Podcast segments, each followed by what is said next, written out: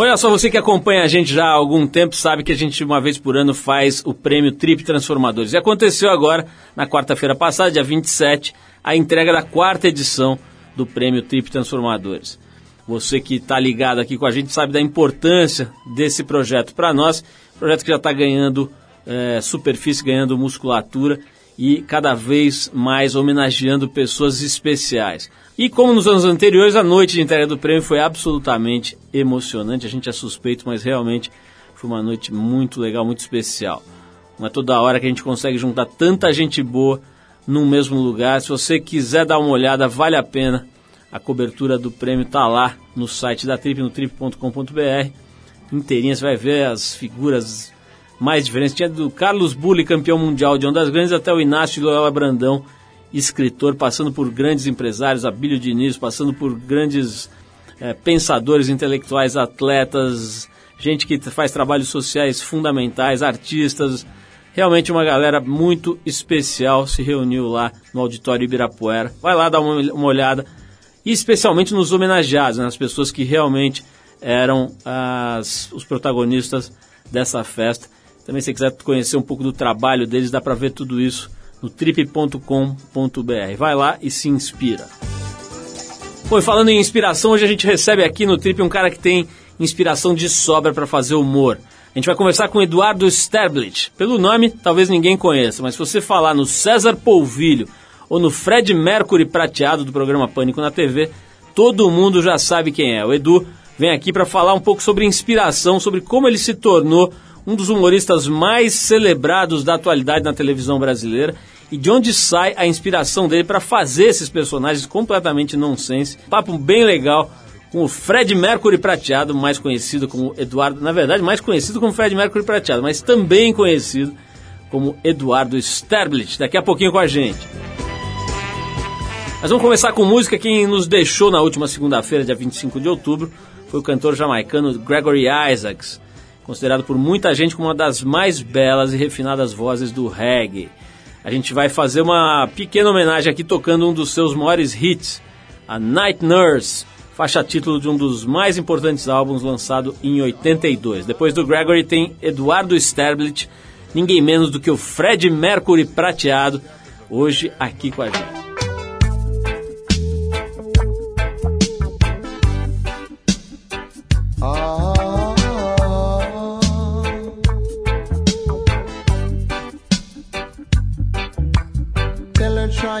Just to make it quick.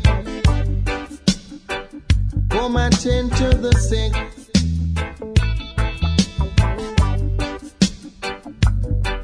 Cause there must be something she can do. This heart is broken in two.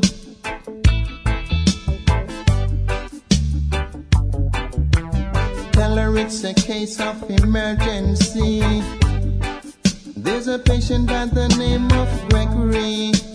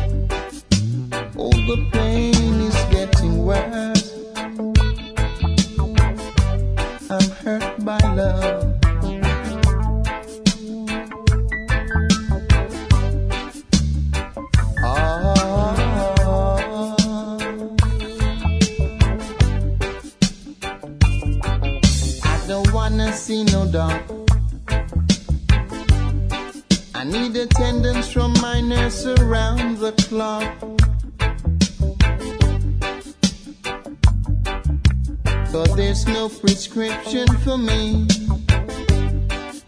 She's the one, the only remedy.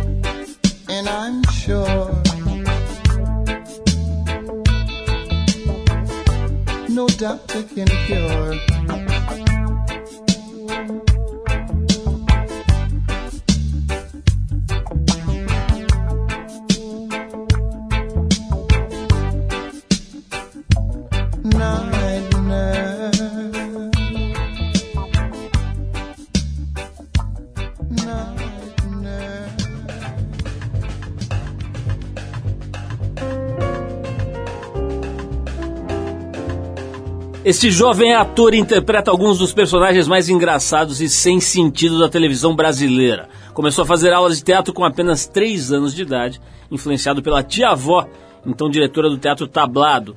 Passou pela Casa de Cultura Laura Alvim, pelo próprio Teatro Tablado, produziu, dirigiu e atuou em diversas peças e, como muitos atores em começo de carreira, já fez um monte de bicos de garçom, borracheiro e até de Papai Noel de shopping center, apesar da silhueta Magreza. delgada. Entre 2007 e 2009, integrou o elenco e a criação do grupo de humor Desnecessários.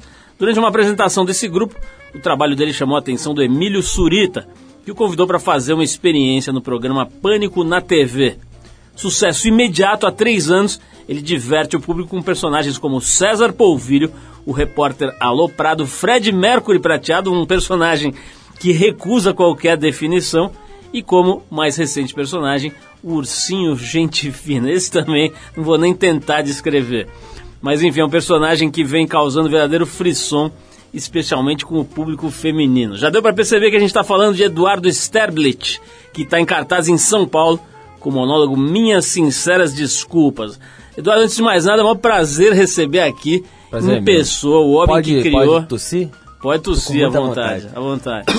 o homem que criou essa figura que já é um verdadeiro baluarte da televisão brasileira, que é o Fred Mercury prateado, né? Isso daí é realmente um negócio que, olha, eu não sei onde você foi buscar a inspiração ali, se é Buster Keaton ou se é, ou se é no manicômio, cara, mas aquilo é realmente genial. Então eu quero te agradecer. Pô, eu que agradeço. Pra mim é uma, uma satisfação muito grande mesmo, sem demagogia, cara. Eu sei que vocês estão aí correndo, você está com a peça de teatro toda segunda-feira agora, né? Isso. Hoje, não, nós estamos gravando esse programa numa segunda-feira e o, o Edu tá com essa peça de teatro. Como é que é a peça? Vamos começar falando disso, Edu. Minhas Tá. sinceras desculpas.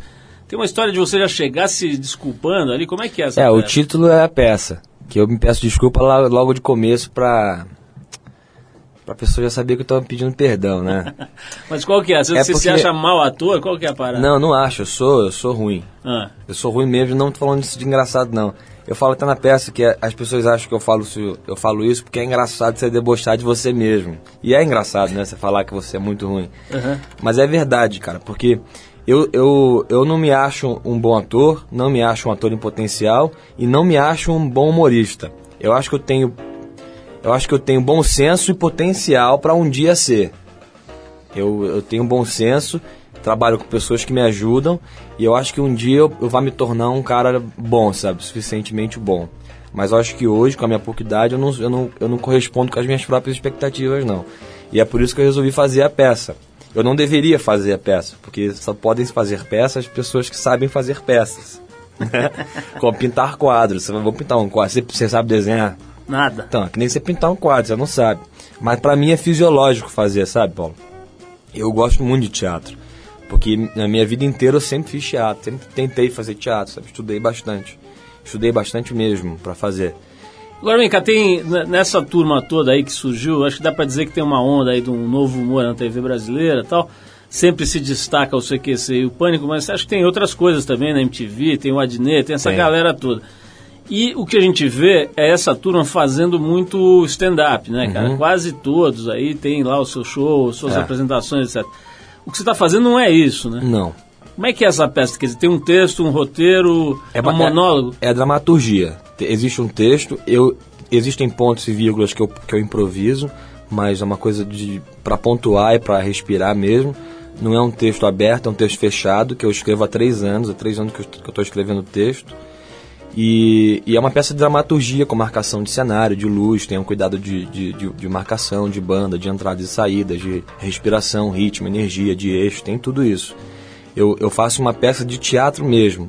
E eu não conto piada. Eu evito contar piada, entendeu? Porque eu tento, eu tento fugir do que me é confortável. Eu poderia fazer uma peça eu de prateado, que é o que eu sei fazer e já está dando certo, as pessoas gostam. Mas eu já sei fazer isso. Então eu tento, por ser jovem, eu tento aproveitar a minha pouca idade para tentar fazer uma coisa diferente, uma coisa que eu não sei fazer. Porque o que eu sei fazer é confortável, então eu ficaria fazendo isso pro resto da minha vida, entendeu? Aí eu tento fazer uma outra coisa, é um teatro de pesquisa que eu faço, é uma comédia, não é um drama, mas é uma, é uma comédia trágica que fala sobre mim. Eu falo sobre mim porque a única coisa que eu, que eu posso falar é sobre mim. Não posso, eu não posso. Eu resolvi fazer um texto dramatúrgico sobre mim, entendeu? Então eu coloco a minha verdade ali em cena, é, como se, como se é, iludindo meu meu próprio tédio ali, sabe? Precisando daquelas pessoas ali para me sentir bem. Du, vamos falar, nós vamos falar mais um pouco sobre a peça, minhas sinceras desculpas, mas eu, Tá. quero, eu quero entrar num, num assunto que para mim é especialmente interessante, que é o seguinte. A gente, por mais que conheça a televisão, conheça a mídia, etc., acaba agindo como o público em geral age, né? Quer dizer, que você acaba associando a pessoa ao personagem, né? Então as Aham. pessoas acham que você é um maluco que não fala coisa com coisa, porque aprenderam a, a te conhecer via personagens como o o Fred Mercury prateado ou César Polvilho, né, que é um xarope que não fala coisa com coisa. E a gente, a gente fez agora uma entrevista com você, né, o Arthur Veríssimo fez uma entrevista que sai na próxima edição da Trip, que revela uma coisa de estudioso mesmo, né? Quer dizer, você mencionou agora há pouco que você estudou muito teatro. Fala um pouquinho desse teu lado, cara. Quais são as, as suas bases, vamos dizer, teóricas para chegar no palco e conseguir fazer o que você quiser ali com desenvoltura? Tudo que eu estudei ajuda no pânico, mas o tablado ajudou mais no pânico por ser um curso livre de improviso. Então me ajudou bastante, que a Maria Clara Machado tinha exercícios de improviso, livros sobre isso e tal. É com a famosa exercício da praça nossa, por exemplo, tem uma pessoa no banco, chega uma outra pessoa, essa pessoa tem que fazer o escado dessa pessoa num texto improvisado e tem que tomar o lugar da outra pessoa. Tem diversos exercícios de improviso no tablado. Tanto que a galera do Zé, as cenas improvisadas, vem do tablado, Caruso, Queroga, o Gregório, Adnet, que vem dessa peça que é do tablado, que é de improviso, que usavam eh, jogos de improviso do tablado. Em relação a teatro, eu tive muita sorte. É, uma, é, meu avô é ginecologista. Ele tinha uma cliente dele há muito tempo atrás que faleceu. Ela casou com, com, com um cara, foi morar na França com esse cara, não francês. E ela morreu depois de muito tempo, né? E esse cara, o marido dela, ele ficou muito triste. Ele era um clown francês. Ele fazia clown na rua. Ele tinha até dinheiro para fazer clown. Ele gostava de fazer clown na rua, sabe? Botar um banquinho, fazer, faça sua, sua caricatura por, por um euro. A pessoa sentava, ele ficava meia hora desenhando a pessoa. Quando mostrava, era um bonequinho de palito, sabe? Ele fazia gagzinhas na rua. Ele era um cara, ele era um geninho, sabe? E ele veio pro Brasil pra querer não ficar depressivo. Ele foi morar na mesma casa que ela morava, que era do lado da casa do meu avô. Então, desde meus 8 anos de idade, 9 anos de idade, o meu avô já sabia que eu gostava dos filmes do Chaplin, que ele assistia. Ele me apresentou para esse cara e esse cara meio que me pegou como aluno dele. Então, diariamente, eu ia para casa dele, que era do lado da casa do meu avô, no mesmo condomínio. E a gente ficava lá durante 5, 6 horas, ele me ensinando música, me mostrando Beckett, Ionesco, Dostoiévski, devagarzinho, sabe? Kafka devagarzinho. Me, me ensinou como é que é o eixo, eixo cen- centro de gravidade, o eixo corporal, respiração, me colocar em cena, enraizar o pé em cena, como cair, como falar, sabe? Como ele me ensinou isso de uma forma muito é, é, descartável, sabe? Não era uma coisa de aula, não era burocrática, era uma coisa de, de mais de pai e filho, sabe? Ele me ensinou isso.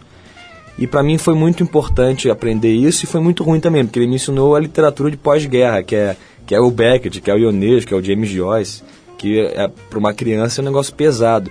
E ele acabou me influenciando muito na, nas minhas referências de teatro. Então eu passei a estudar muito isso. Fui crescendo fazendo isso e graças a Deus o Pânico me trouxe, a, é, me, me, ensinou a como popularizar a minha mensagem. E de, de três anos para cá, que eu, desde quando eu entrei no Pânico até hoje que eu estou escrevendo essa peça, desde um pouco do Rio, eu vim popularizando a minha, a minha peça. Mas eu não paro de, de estudar em, em, relação à referência do, do Buster Keaton, que eu, que eu vejo muito, do próprio Chaplin, do Lloyd, do Gordo e Magro, do próprio Mr. Bean também. Eu gosto da coisa mais classicona, assim, sabe? Edu, vou parar para tocar uma música, mas na volta eu vou querer saber se essas influências aí, dessa literatura toda de pós-guerra, etc., se foi isso que te deixou um cara meio triste. Com certeza. Vamos falar disso aqui, mas antes eu vou tocar uma música bem boa, eu acho que você vai gostar. É, quem se apresenta em São Paulo na próxima quarta, agora dia 3 de novembro, é o ex-baterista dos Ramones, o Mark Ramone. Pra gente ir se preparando para isso, nós vamos rolar então a faixa Beat on the Brat dos Ramones, mas a gente vai tocar na versão que o U2 fez pro álbum We Are a Happy Family, a Tribute to Ramones de 2003. Então depois do Beat on the Brat, tem mais Trip FM, a gente vai saber se o Eduardo Sterblich é um cara triste na real ou se ele volta para casa e continua Fred Mercury prateado. Vamos lá, a gente já volta com o Edu Stablet. Vamos lá.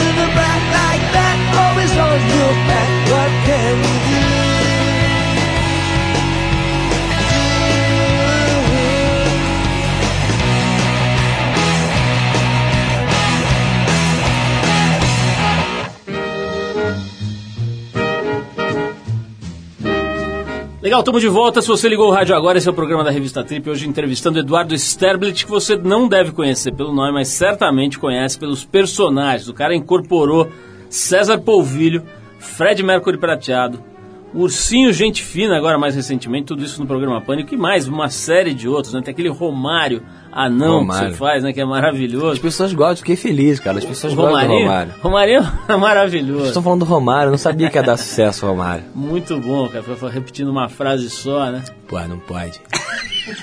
eu descobri que imitava o Romário no Pânico, cara. Quem ia fazer o Romário? Eu. Aí eu fui fazer e deu certo. Não sabia Bom, que imitava. Mas enfim, estamos aqui batendo esse papo com o Edu. E se você perdeu a primeira parte, não se desespere. Vai lá na internet, trip.com.br. Você tem lá não só esse programa de hoje, como os 10 anos, os últimos 10 anos desse programa lá é, arquivados para você ouvir quando quiser, a hora que quiser. E tu tava falando antes da gente tocar aqui esse YouTube sobre isso, né? Muitas vezes, cara, eu entrevisto artistas aqui há 20, quase 27 anos. Não, e artistas muito bons, cara. Um monte de gente, tem de tudo, já veio uns canastrões aqui também, mas vem gente... Eu sou artista muito bom Não, também, Você é genial, porque eu tô cara. aqui. Você, agora então, depois de ter vindo aqui, É, porra, pessoas quase que um... vêm aqui são muito como, boas, di- né? como diria o Charles Henrique Pede, é quase um troféu imprensa. É verdade. Aliás, ele só faz propaganda do troféu imprensa, Não, ele né, assiste cara? muito troféu imprensa.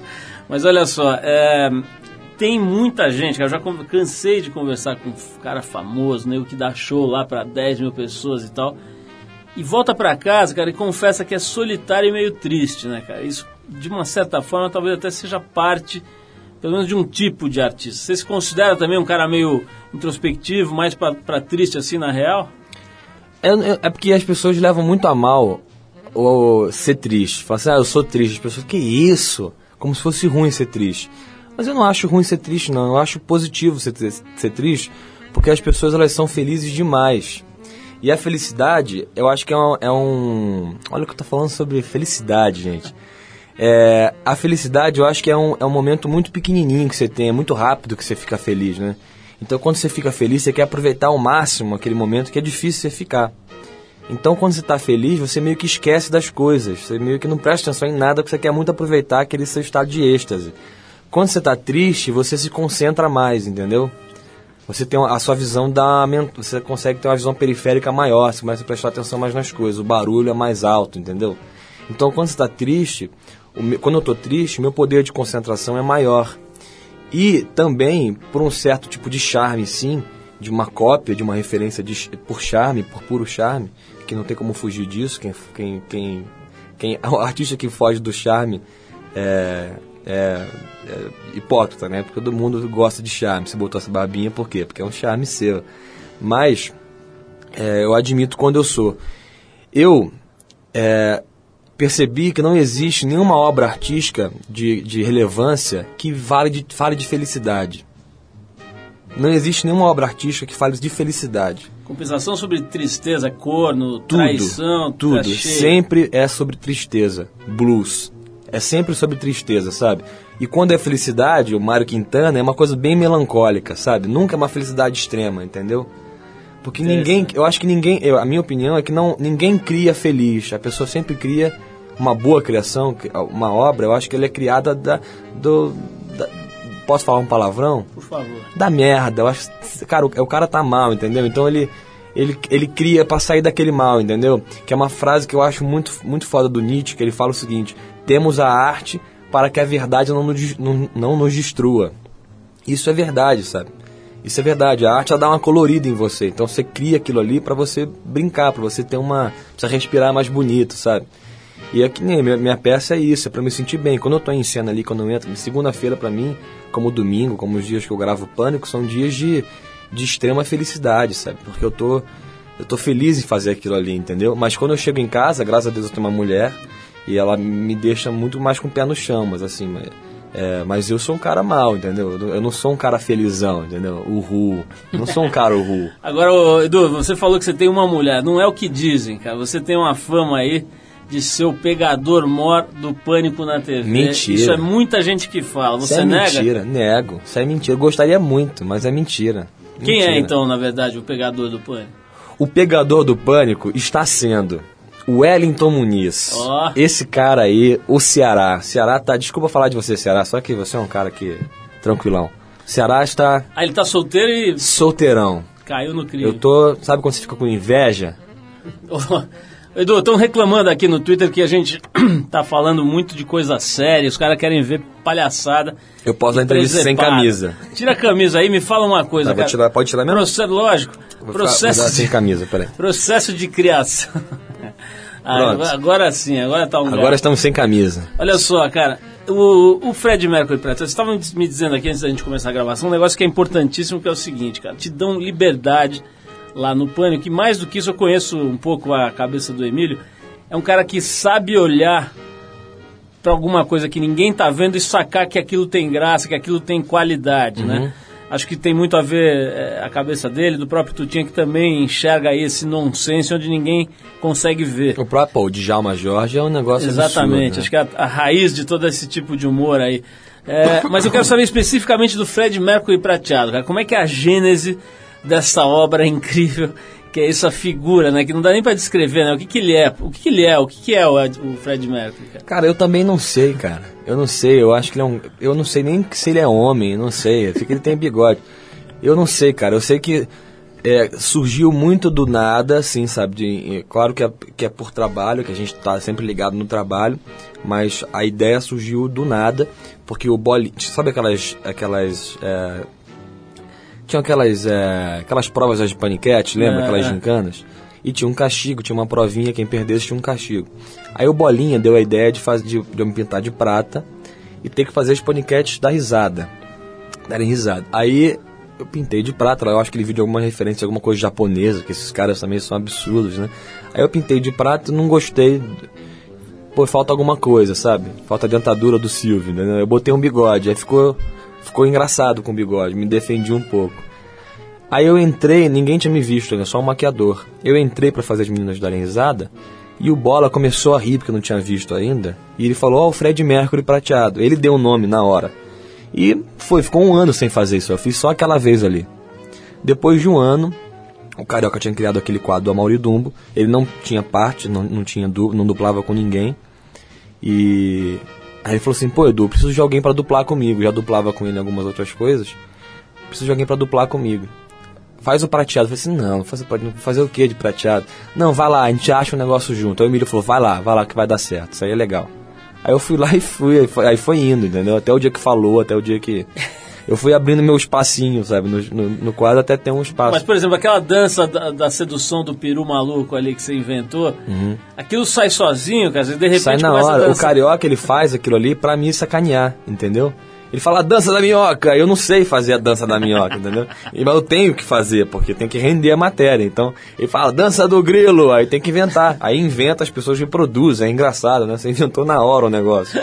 Pra poder não, não, não dar. Não tem como eu falar, não, não vou fazer essa dança, porque não. É, a dança não sei o que, você tem que fazer. A dança da mosca, você inventa da- da- na, na hora a dança, entendeu?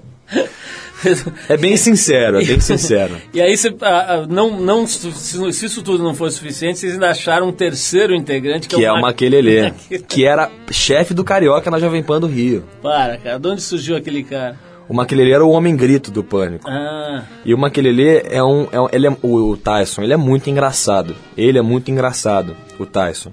Então, e a gente gosta muito dele, sabe? Então, quando teve a ideia de fazer o, o prate- depois teve a ideia de botar mais alguém, vamos botar mais uma pessoa aí, chamou o Tyson. Assim, O Tyson é um cara muito engraçado. Chega, chega um cara com uma orelha gigante numa festa, um cara prateado magro e um cara gigante, tipo um circo que acontece na frente da, da, da, da, pó- da, da festa, do evento. Ó, nós vamos saber mais aqui da história do Edu daqui a pouquinho. Antes de tocar essa música aqui, eu quero dizer que a gente vai voltar para falar desse novo personagem dele, que é o Ursinho Gente Fina. né? O nome já é um negócio que não tem o menor sentido, mas realmente está fazendo o maior sucesso, né? Um bicho dentro de uma cadeira. Bom, enfim, a gente já volta para falar mais com o Eduardo Sterblit, é isso? Sterblit, estou falando certo Tá, aqui? o Você tem, sobrenome? você tem a barbinha do, do ursinho. Eu sou meu ursinho, só falta a cadeira aqui. Você é fofinho. Mas olha só, vamos peludo. Você é um pouco peludo também, no peito dá pra ver um pouco. vamos tocar aqui, eu vou tirar a camisa também. Não, hein? faz isso não. não tem como a gente receber o Edu aqui não tocar Queen, né, em homenagem a um dos personagens mais engraçados do, do programa, que é esse sobre o qual a gente estava falando aqui, o Fred Mercury prateado, lá do Pânico. Então vamos tocar aqui o original, cantando Fat Bottom Girls. Depois do Queen, tem mais Edu Sterlich aqui no Trip FM. Vamos lá. Oh?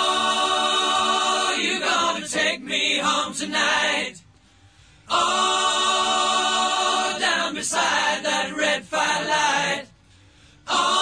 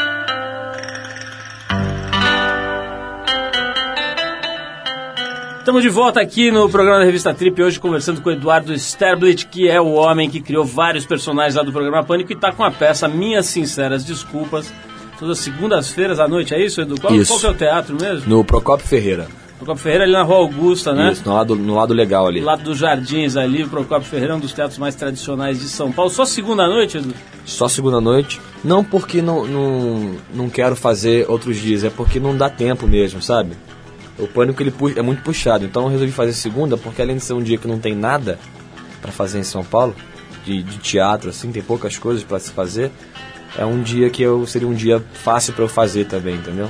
Edu, tem uma, uma galera aqui querendo saber da origem do personagem Ursinho Gente Fina, né? Quer dizer, é um negócio, cara. Quem que achou aquilo, botou a cabeça do urso incrustada numa, num costo de poltrona?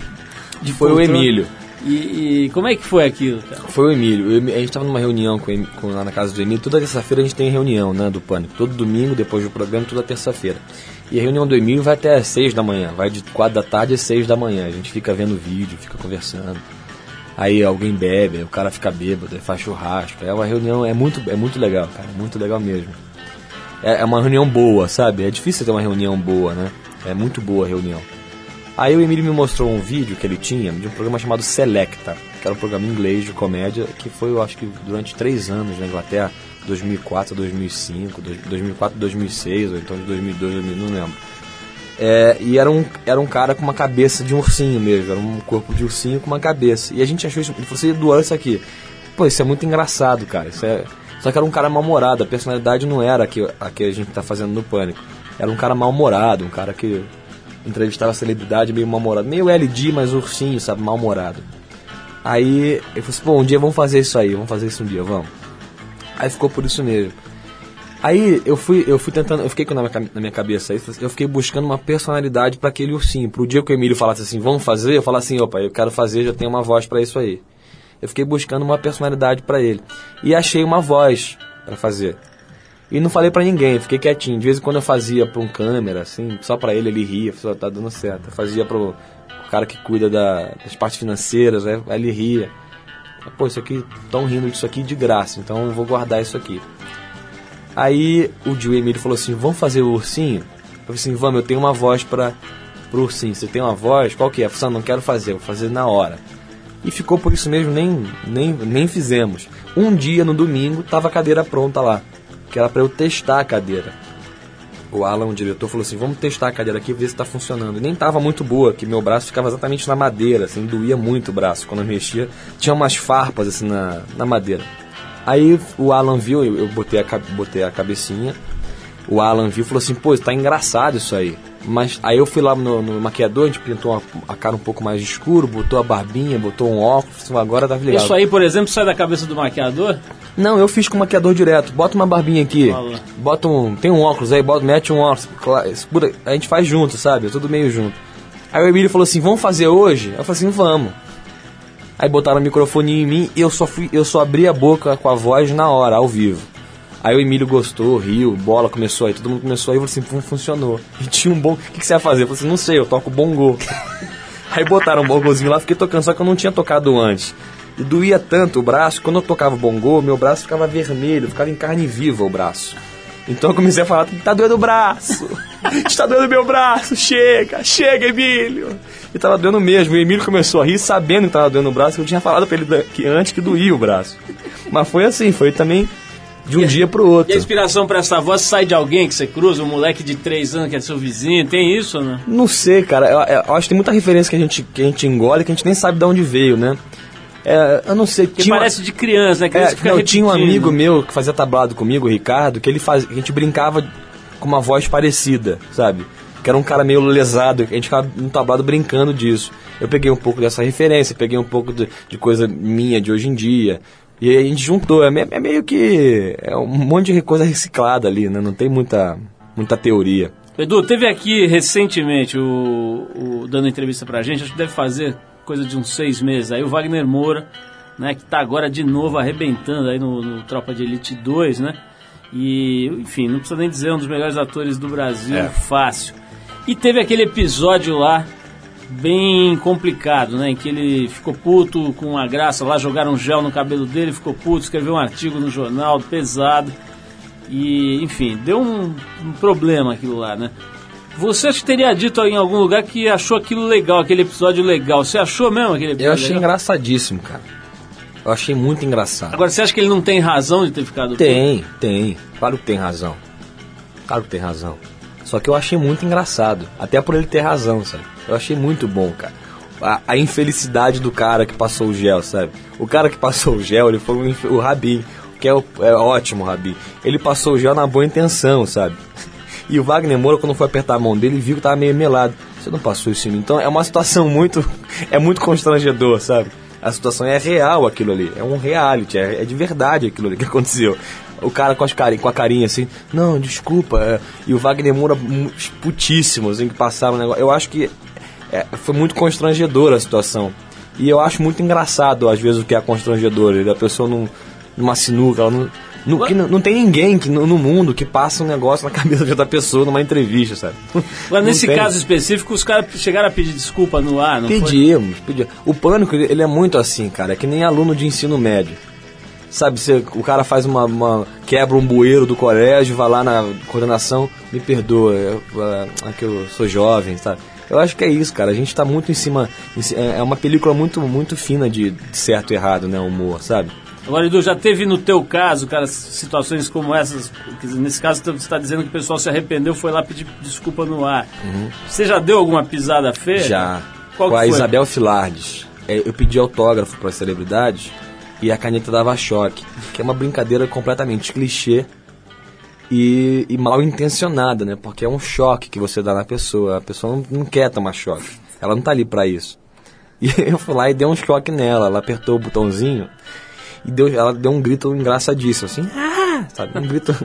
de choque. Só que ela ficou muito chateada. Falou assim: não, não gostei do que vocês fizeram. E foi pro ar isso, ela falando isso. Não gostei do que vocês fizeram, isso é falta de respeito, não sei o quê. E ficou aquele mesmo clima do Wagner Moura ali, sabe? Você, pô, erramos. E foi pro ar o nosso erro. Depois de duas semanas a gente reencontrou a Isabel Filati. E eu dei uma, uma florzinha pra ela, sabe? Eu pedi desculpa pra ela. Então a o, o espectador ele vê a gente errando e a gente pedindo desculpa no ar. Eu acho isso muito bom. Não, ela não deve achar isso bom, sabe? Ela não deve achar isso, bom. Só que eu acho isso muito bom, porque eu acho provocativo, sabe? Eu, po- está errado, está errado, mas não é criminoso, entendeu? Eu, eu- também é uma opinião muito boba minha. Eu não, eu não acho, não. Eu acho que é válido. Tudo é válido. Edu, vamos falar um pouquinho do Serginho, que é outro personagem seu, né? Quer dizer, pegaram aquele cara que já ninguém mais nem lembra que existiu, né? O Serginho lá do Big Brother, né? Mas o fato é que você, cara, incorporou esse bicho, acho que faz melhor que ele. É mais ou menos como eu tava falando do. do. do Carioca, do, aliás, do Ceará com, com a, Maria Gabriela. Gabriela, né, cara? Maria Gabriela, hoje em dia, você assiste programa sério dela, parece que ela tá imitando O Ceará. o é Ceará, verdade. que é impressionante. a- É, Porque, ó, parece mesmo, parece mesmo.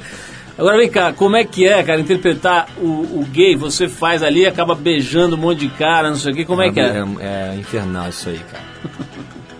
Eu sou gay ali. Eu sou um gay, cara, ali. Juro por Deus. Eu penso como um gay. Eu penso como se eu fosse gay, cara. É assustador. O carioca também. A gente fala isso. A gente foi pra Ibiza, cara. As mulheres com o peito de fora, as mulheres lindas lá em Ibiza. E a gente chavecando os cara. A gente chavecando os cara. Nossa, que lindo esse rapaz. Sabe, pro- pros caras. A gente parava assim, calma aí, carioca. Olha o que a gente tá fazendo, cara. A gente tá em Ibiza, chavecando uns cara argentino, holandês, sabe? Isso é muito gay. A gente se sente gay, sabe? E é- eu acho legal Não porque... tem perigo do personagem grudar no ator, não, cara? Não, não tem, graças a Deus. Graças a Deus. Eu não, eu não gosto. Eu queria muito ser viado, eu queria muito, porque é Outro mais dia o Carioca fácil. tava se queixando, o, o Carioca tava se queixando de ter tido uma ereção ali chavecando um cara. É, pra você ver. pra você ver. Isso, isso acontece porque, porque é, tem parte do corpo que tem vida própria, né? Tipo a nuca, né? Você não sabe, não importa se é uma mulher ou se é um homem, a nuca arrepia. Você não sabe. Eu queria ser, eu queria ser bissexual, cara. Juro, juro por Deus. Porque é mais fácil, cara. Eu falo na minha peça isso aí. Uma prostituta bonita é 300 reais, cara. Um traveco bonito é 30. É 30. Você sendo bissexual, você tem mais possibilidade de prazer, cara. Só que não dá. O cara não dá. Imagina a barbinha aí em mim. Não dá, velho. Não dá. Eu gosto muito de mulher. não- Mas eu queria muito não, não gostar só. Eu queria meio ser um cara meio. Cara, eu já vi de tudo com relação à comparação pânico-CQC, né, cara? É. Fala-se de tudo. Tem gente que acha que tem a ver comparado, tem gente que acha que não tem a ver. Outro dia eu vi, a gente fez aqui na Trip, você deve ter visto a capa da Trip com a Sabrina, Sabrina com a Mônica. e a Mônica Iose, né? Que deu super certo ali, as duas bateram uma bola redonda. Agora, Sabrina é mais gostosa, né? é, pô, há controvérsias, É, cara. não, a Sabrina é mais gostosa. Ela é mais gostosa. Não tem, não tem jeito. Mas a Não. parada é a seguinte, cara, o... nessa conversa das duas, salvo engano, a Sabrina falou alguma coisa do tipo, ah, a gente é a turma do fundão, eles são os que sentam na frente, como quem diz assim, ah, eles são mais intelectualizados e a gente é mais xarope e aloprado. Você acha que é isso mesmo? Eu não sei te explicar, cara. Eu não tenho muita opinião sobre isso, não. Eu, existe diferença sim do CQC em relação à linguagem, à postura principalmente e à forma, existe. Existe coisa igual. A gente respira às vezes igual, sabe? É, busca na mesma fonte, só tem coisas que faz parecida. Sei lá, referência a mesma em alguma- em- de alguns lados, eu não sei. Eu sei que eles são muito bons, sei que esse é um programa muito bom, só que eu não sou, eu não sou medíocre de falar que eu gosto do CQC como eu gosto do Pânico. Pra mim o Pânico é incrivelmente melhor que o CQC em relação ao humor. É uma coisa pra mim é sem, sem sombra de dúvida. Pra mim sombra de dúvida. Eu acho o CQC um ótimo programa. Só que não tem programa no Brasil melhor que o Pânico em relação ao humor hoje. Não existe. Eu queria saber então sobre esse assunto o seguinte, como é que é, pra, eu vou falar a minha opinião, hoje você, depois da, da- do fenômeno aí do pânico e do CQC e de outras dessas outras coisas, a Adnet principalmente e tal, assistir ao Cacete e Planeta pra mim hoje é uma coisa até um pouco melancólica, assim, É, você vê triste. uma coisa meio triste. Você sente isso também? Eu sinto, é- eu acho triste, cara. Eu acho triste. Eu, eu, eu teria acabado já há muito tempo com Cacete Planeta. Uma opinião minha mesmo. Teria acabado há muito tempo, porque os caras são bons, cara. Eles são muito bons, só que não. Só que perdeu, sabe? Já foi. Já foi. Você tem medo que isso aconteça com você, cara? Muito. Muito. Pô, se os caras que são bons aconteceu e eu que sou ruim não vai acontecer? Claro que acontece. Aí acontece rapidinho. Acontece, por isso tem que tomar cuidado, tem que trabalhar muito, cara. Você tem que estar sempre ligado. Porque é muito. Eu, eu sou da seguinte opinião, cara. Eu tenho, eu conheço muita gente muito boa que não que tá desempregada, não, não tem oportunidade, não tem emprego, que não ganha nada, que mora com mora todo ferrado, sabe? Não tem dinheiro pra nada, cara. E ator em excelência, assim, jovem, ator muito bom. Conheço vários do Tablado, da Cal, amigos meus, sabe? Que não tem oportunidade. Então eu tive a oportunidade, sendo pior que eles, tô mais privilegiado em relação ao emprego. Então eu preciso trabalhar diariamente muito, a minuto a minuto, trabalhando muito, para poder pelo menos superar, sabe? Para poder estar ali, estar junto, porque tem, agora tem muitas pessoas muito melhores que eu trabalhando tanto quanto eu. Então eu tenho que trabalhar muito para poder estar no mercado, entendeu? E sempre com, com sinceridade, tent- tentando ser o mais autêntico possível, entendeu? Não me achando, não me acho cara, não me acho nem um pouco engraçado. Inclusive falei do CQC, acho todos os CQCs muito mais engraçados, mais pertinentes do que eu. Eu acho que minha única qualidade como, como artista é o bom senso, que eu tenho noção disso, eu não falo isso de mentira, eu falo de verdade. Só que eu tenho muito bom senso, então eu vou, eu vou aos pouquinhos, vou comendo pela beiradinha, sabe? É, Olha, Edu, tem, tem um lado também, cara, que toda hora que especulam sobre grana, falam em cifras milionárias lá de faturamento do pânico, de renovação de contrato, de especulação de, de que outras emissoras teriam tentado tirar da rede TV e tal. Nessa, obviamente, imagina-se que os artistas estão ganhando uma bufunfa preta. É isso mesmo não? Cara, se tá é, é- é- eu, não, eu não sei. Eu não sei. E nem entro nesse negócio de contrato. Não, eu sou um cara completamente anti-burocracia, cara. Não sei negociar, não sei pedir dinheiro. Qualquer coisa burocrática de contrato, quanto outra pessoa ganha, quanto não sei o que, se teve proposta, eu tô completamente por fora, cara. E eu prefiro me colocar por fora porque isso tira um pouco o meu ideal, sabe? Porque o dinheiro te acostuma muito mal, cara. O dinheiro te acostuma muito mal. Quando você tem dinheiro, quando você. Quando, quando eu era. Quando eu era pobre, quando eu não tinha nada, eu não tinha nada mesmo. Claro que eu não, eu não sofri muito, mas eu sofri bastante, sabe? Bastante pra mim. Não sofri mais do que muita gente, mas sofri bastante pra mim. E eu não tinha dinheiro, eu era triste por completo. Eu era um cara autêntico, sabe? Eu- hoje o dinheiro me acostuma. Quando eu tô triste, eu compro lasanha. Aí eu vou, pô, eu, vou, eu compro um jogo de videogame, entendeu? Aí eu vejo um filme, eu compro um filme, eu compro uma camisa, entendeu? O dinheiro ele me, ele me dá uma. Ele faz uma magiquinha, entendeu? Não deveria. Então o dinheiro acostuma. Então eu tenho muito, eu tenho muito medo de dinheiro, sabe? Dinheiro é um negócio muito perigoso, cara. Bom, Edu, valeu. Vamos, vamos de novo dar aí a ficha da, da peça, né? Minhas sinceras desculpas, tá lá no Procopio Ferreira, segundas-feiras, qual horário? Às 21 horas. Posso dar o site pra comprar? Por favor, Tem como cara. você comprar na bilheteria do teatro, no Procópio, na Augusta, ou pelo site www.cesarpolvilho.com barra teatro. Esse é o teu site. Esse é, um, é barra, o barra teatro você compra direto lá pelo ingresso rápido, ingresso fácil, não sei. Legal, Edu, olha, adorei, cara, foi legal. Eu tive a vontade de te trazer aqui, já tinha faz tempo, mas agora, depois da entrevista do Arthur Veríssimo, que sai na próxima trip, achei legal trazer para as pessoas verem que esse sucesso que vocês estão fazendo não é do nada, né? Não é um maluco que chega lá, É, começa a, a- a- a se pintar de prateado e, e dá tudo certo, né? Tem trabalho pra caramba, tem. Eu me lembro do, do Emílio ralando lá nos anos 90, lá na Jovem Pan, ali, pesado, desde. deve ter mais de 20, 25 anos aí de ralação. E vocês todos aí também já há bastante tempo. E o que é mais legal, cara, que tem o estudo por trás, tem a, a, a preparação toda, né, que você relatou hoje um pouco aqui, relata lá na entrevista ao Arthur e que imprime no trabalho, cara. Com certeza as pessoas estão rindo ali, não é do nada, não é por acaso. Parabéns pelo, pelo teu trabalho, manda um abração para a equipe toda lá, em- Mano, em, mano. especial pro Bola e pro Emílio, e também pro Carioca e pro Ceará. E a gente vai tocar mais uma música aqui, Muito Pra- obrigado, velho, de verdade. Pô, verdade mesmo. Obrigado a todo mundo que tá ouvindo aí. Excelente. A gente vai tocar aqui uma música. Cadê minhas músicas? Que tá aqui, ó. A gente vai encerrar esse papo com o Edu. Uma música que, que tá lá no espetáculo dele. Minhas Opa. sinceras desculpas, que é a Let's Get It On, do mago Marvin Gaye. Beijo.